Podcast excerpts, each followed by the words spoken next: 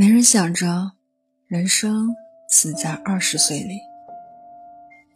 二十岁，一个可以学习、不断尝试的年龄，也是一个充满迷惑、孤独的年龄。二十岁的我，站在了人生的岔路口，面前有那么多条道路，每一条看起来都漫漫无期，每一步前进，黑暗就笼罩着过去，遮掩着未来。我不知道我该怎么选择，更不知道哪一条路更适合我，哪一条路有我向往的星辰未来。过着附和与多数人的同样的日子，十八岁的成年，二十岁开始走下坡。年少时远大的理想、生活与抱负，被生活磨得圆滑，棱角不剩。就像我一方面享受着现在得过且过的生活。一方面有羞愧于自己不努力的态度，那些当初早早就在二十岁的年纪被埋葬了。可有多少人会想到，自己未来的人生会死在二十岁里？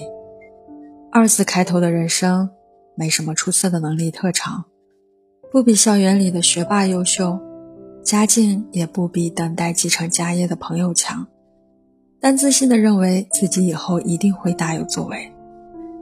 看着朋友圈里早早辍学工作的朋友，晒着自己各种工作成果；看着邻居家的姐姐通过了托福考试，开始做着国外留学的准备；就连同专业的舍友也做好了毕业后的打算。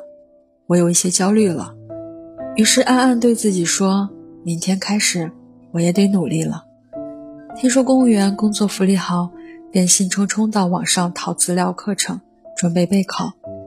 直到朋友通过摄影拍摄得到了公司开出高薪资青睐，我也斥巨资买了相机和镜头，幻想着现在的努力以后毕业了也能有个好的未来。但到后来，网课资料淘了一大堆，却没想过学习考试。相机拍摄也要提前看好天气，避开人流。我们总抱怨着事情需要的时间成本太高，为得过且过找一个又一个借口。思想前进的乏力，对于习惯遵从、过着同样的日子，附和于多数，于是熬到了现在一无所有。得过且过着，这条路最简单容易，也最舒适。可走的多了久了，初心就丢了。年初回到深圳见到表哥时，他正因辞掉体制内的工作、自己开宠物店的事和家人闹情绪。从读书到工作，他一直都是那个别人家的孩子，成绩优秀，工作有前途，规矩得体是他一直以来的标签。在这件事情发生之前，他的人生每一步都让父母骄傲，让别人觉得羡慕。还记得那天，我问他想清楚了吗？他用很轻松的语气告诉我：“还有什么好考虑的？这不比选择题还简单吗？”后来，他为了经营好宠物店，卖了车，抵押了自己唯一的房子，报名学习了专业经营的课程，还做了各种创新。他的店也开始在当地小有名气。他的改变和态度，我从那时开始一直都记得很清楚。如果他不是选择改变，或许在等到四十岁的时候，也会像二十多岁的生活一样，在办公室里泡着茶，打印着文件。区别可能是茶杯好了一点，工作的椅子舒服了一点，可这样的生活真的是自己想要的吗？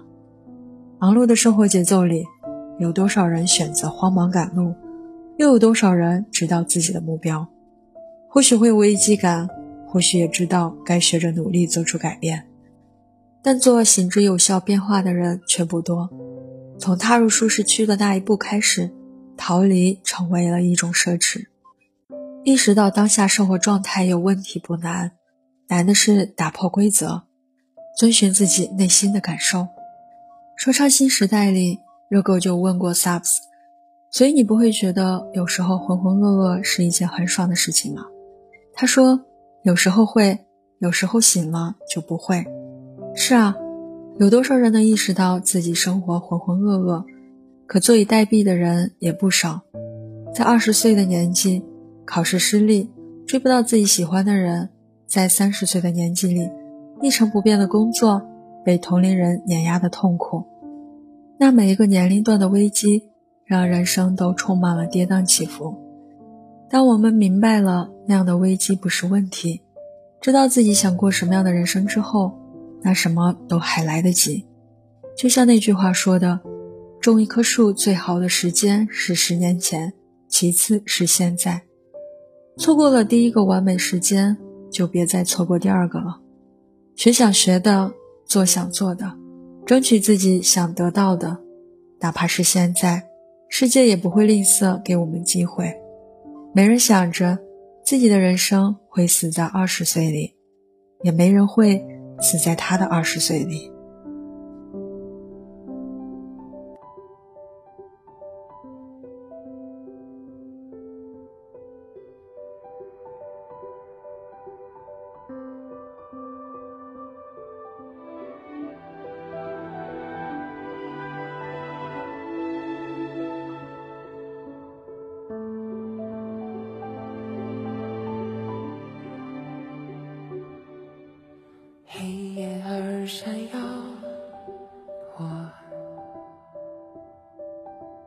流云摘不走，我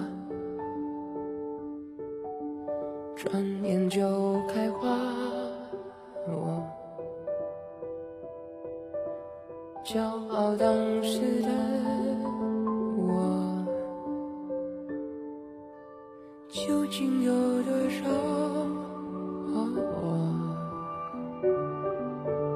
谁在寻找谁？拉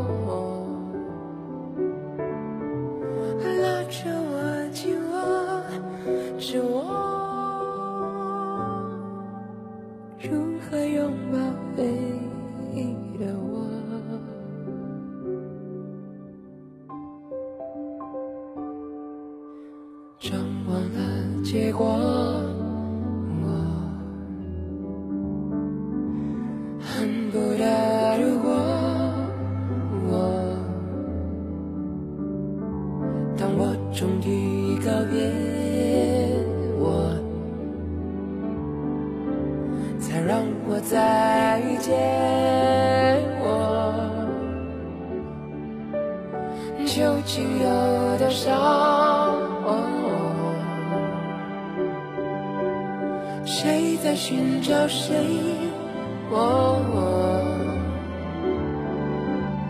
拉着我，紧握着我。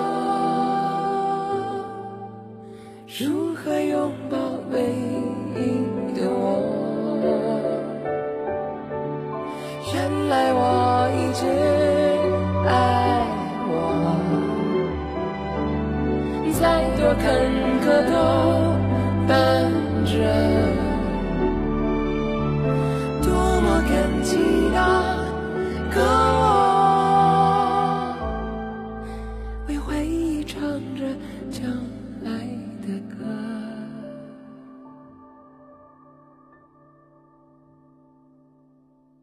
世上就一个我。我。